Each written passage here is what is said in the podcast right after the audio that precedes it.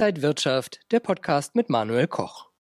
Wohin geht es für die Märkte? Im Juni jedenfalls, da war das Handelsvolumen schon an einigen Tagen sehr gering. Haben sich einige Anleger schon verabschiedet oder sind sie sogar schon im Sommerloch angekommen? Ja, sie warten ab und schauen, was kommt da jetzt noch. Das eine war jetzt eben auch diese Zinspolitik, diese, ja, ich sag mal, die verbal vorgetragene Zinspolitik ist ja nichts passiert. Das andere Thema ist aber auch, äh, wie wollen wir denn über den Sommer denn laufen? Äh, wir haben ja das große Thema der Branchenrotation auch. Ähm, Hightech kaufen wir die jetzt noch und wann kaufen wir sie? Immer auch immer in Abhängigkeit von dem, was auch jetzt auf der verbalen Ebene von äh, der US-Notenbank kommt oder nehmen wir doch die Zykliker eher, weil wir sagen, die Konjunktur setzt sich durch weiterhin fort und äh, Klimaschutz wird, glaube ich, in, auch im Sommer ein größeres to äh, Thema sein, weil jetzt wird gesagt, jetzt machen wir es eben auch, jetzt wollen wir auch Klimaschutz machen, einfach auch im Hinblick auf eine Bundestagswahl, wo man ja eine vielleicht ein zweites Wirtschaftswunder anstrebt, nach dem Motto, wir müssen Klimaschutz aufbauen, damit die Schmutzindustrie, die angebliche, dann einigermaßen auch mit Arbeitsplätzen kompensiert werden kann. Wir schauen auf wichtige Nachrichten von der US-Notenbank. Außerdem fragen wir, ob der Spitzensteuersatz in Deutschland angepasst werden sollte. Und wir haben natürlich auch wieder die Top-Empfehlungen. Heute geht es um Baumwolle und die deutsche Börse. Das alles bei Inside Markets X hier von der Frankfurter Börse. Ich bin Manuel Koch. Es war schon vor der Notenbank-Sitzung klar, dass die FED an ihrer ultralockeren Geldpolitik festhalten wird. Aber die US-Notenbank hat die Marktteilnehmer schon mal darauf vorbereitet, dass bis Ende 2023 mindestens zwei Zinserhöhungen kommen werden. Man kann zuerst mal sagen, Jerome Powell, der US-Notenbankchef, ist clever und smart. Er hat sich Zeit gekauft. Er hat zwar aufgrund der Inflationsbeschleunigung gesagt, wir können auch vorziehen die Leitzinserhöhung. Damit kann er Handlungsfähigkeit, Glaubwürdigkeit signalisieren, aber gleichzeitig gesagt, dass äh, die Inflation trotzdem nur vorübergehend ist, wahrscheinlich. Also er müsste auch gar nichts machen. Und damit hat er es perfekt gemacht. Also er könnte Außenpolitiker werden. Das ist eine hochdiplomatische Note. Und es wird die Märkte auch, wie ich finde, längerfristig nicht wirklich beeinträchtigen berücksichtigen. Wir sprechen gleich weiter, welche Strategien Anleger jetzt fahren sollten, schauen aber erst einmal auf den Veranstaltungshinweis. Webinare statt Seminare. Wenn ihr euer Trading-Wissen vertiefen wollt, dann könnt ihr das ganz bequem von zu Hause vom Büro aus machen mit den kostenlosen Börsenwebinaren der Trading House Börsenakademie. Die nächsten Termine sind am 29. Juni automatisierte Handelsstrategien vom Portfolio-Manager André Stagge und Samuel Wartmann.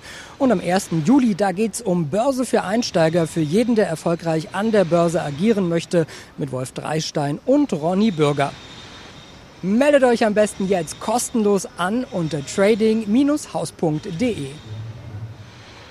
Der DAX läuft ja seit einiger Zeit seitwärts mit dem Hang zu einem Rekordhoch nach dem anderen. Aber wie sollten sich Anleger jetzt durch den Sommer manövrieren? Dabei bleiben, geht es runter, wieder einsteigen, also einfach diese transzendente Aussage. Dann aber die Branchenrotation sehr genau im Blick haben.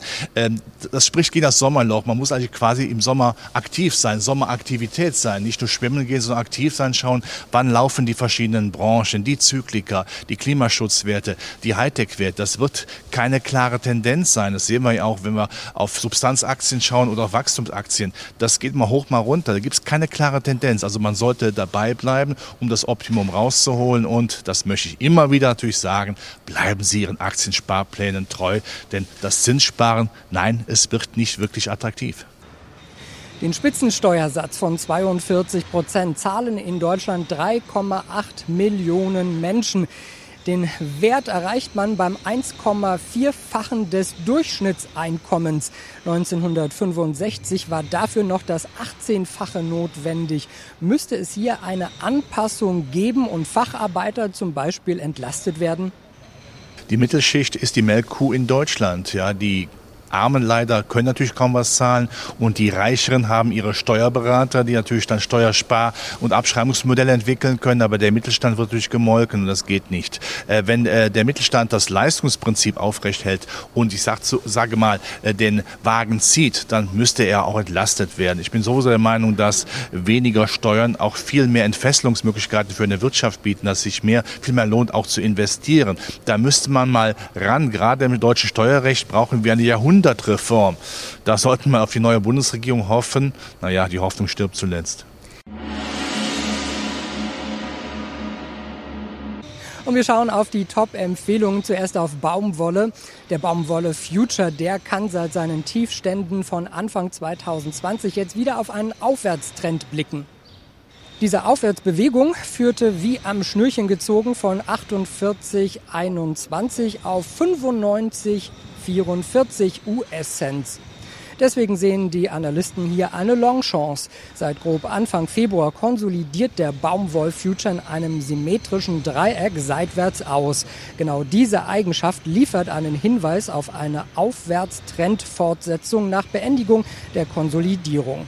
Erst ein Anstieg auf mindestens über 91 US-Cents dürfte Hinweise auf einen bevorstehenden Ausbruchsversuch mit Zielen von bis zu 96 US-Cents liefern.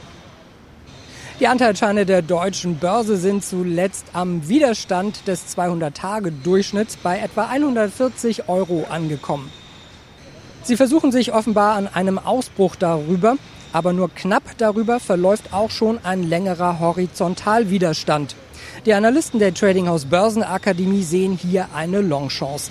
Gelingt es, die Hürden zwischen 140 und 141,50 Euro mindestens per Tagesschlusskurs zu überwinden, wird Kurs, Kurspotenzial freigesetzt und die Jahreshochs um 149,55 Euro würden in den unmittelbaren Fokus der Käufer rücken. Wenn euch das Video gefallen hat, dann gebt mir gerne einen Daumen nach oben, kommentiert und postet. Und ansonsten sehen wir uns in der kommenden Woche wieder bei Inside Markets X hier von der Frankfurter Börse. Ich bin Manuel Koch. Happy Friday.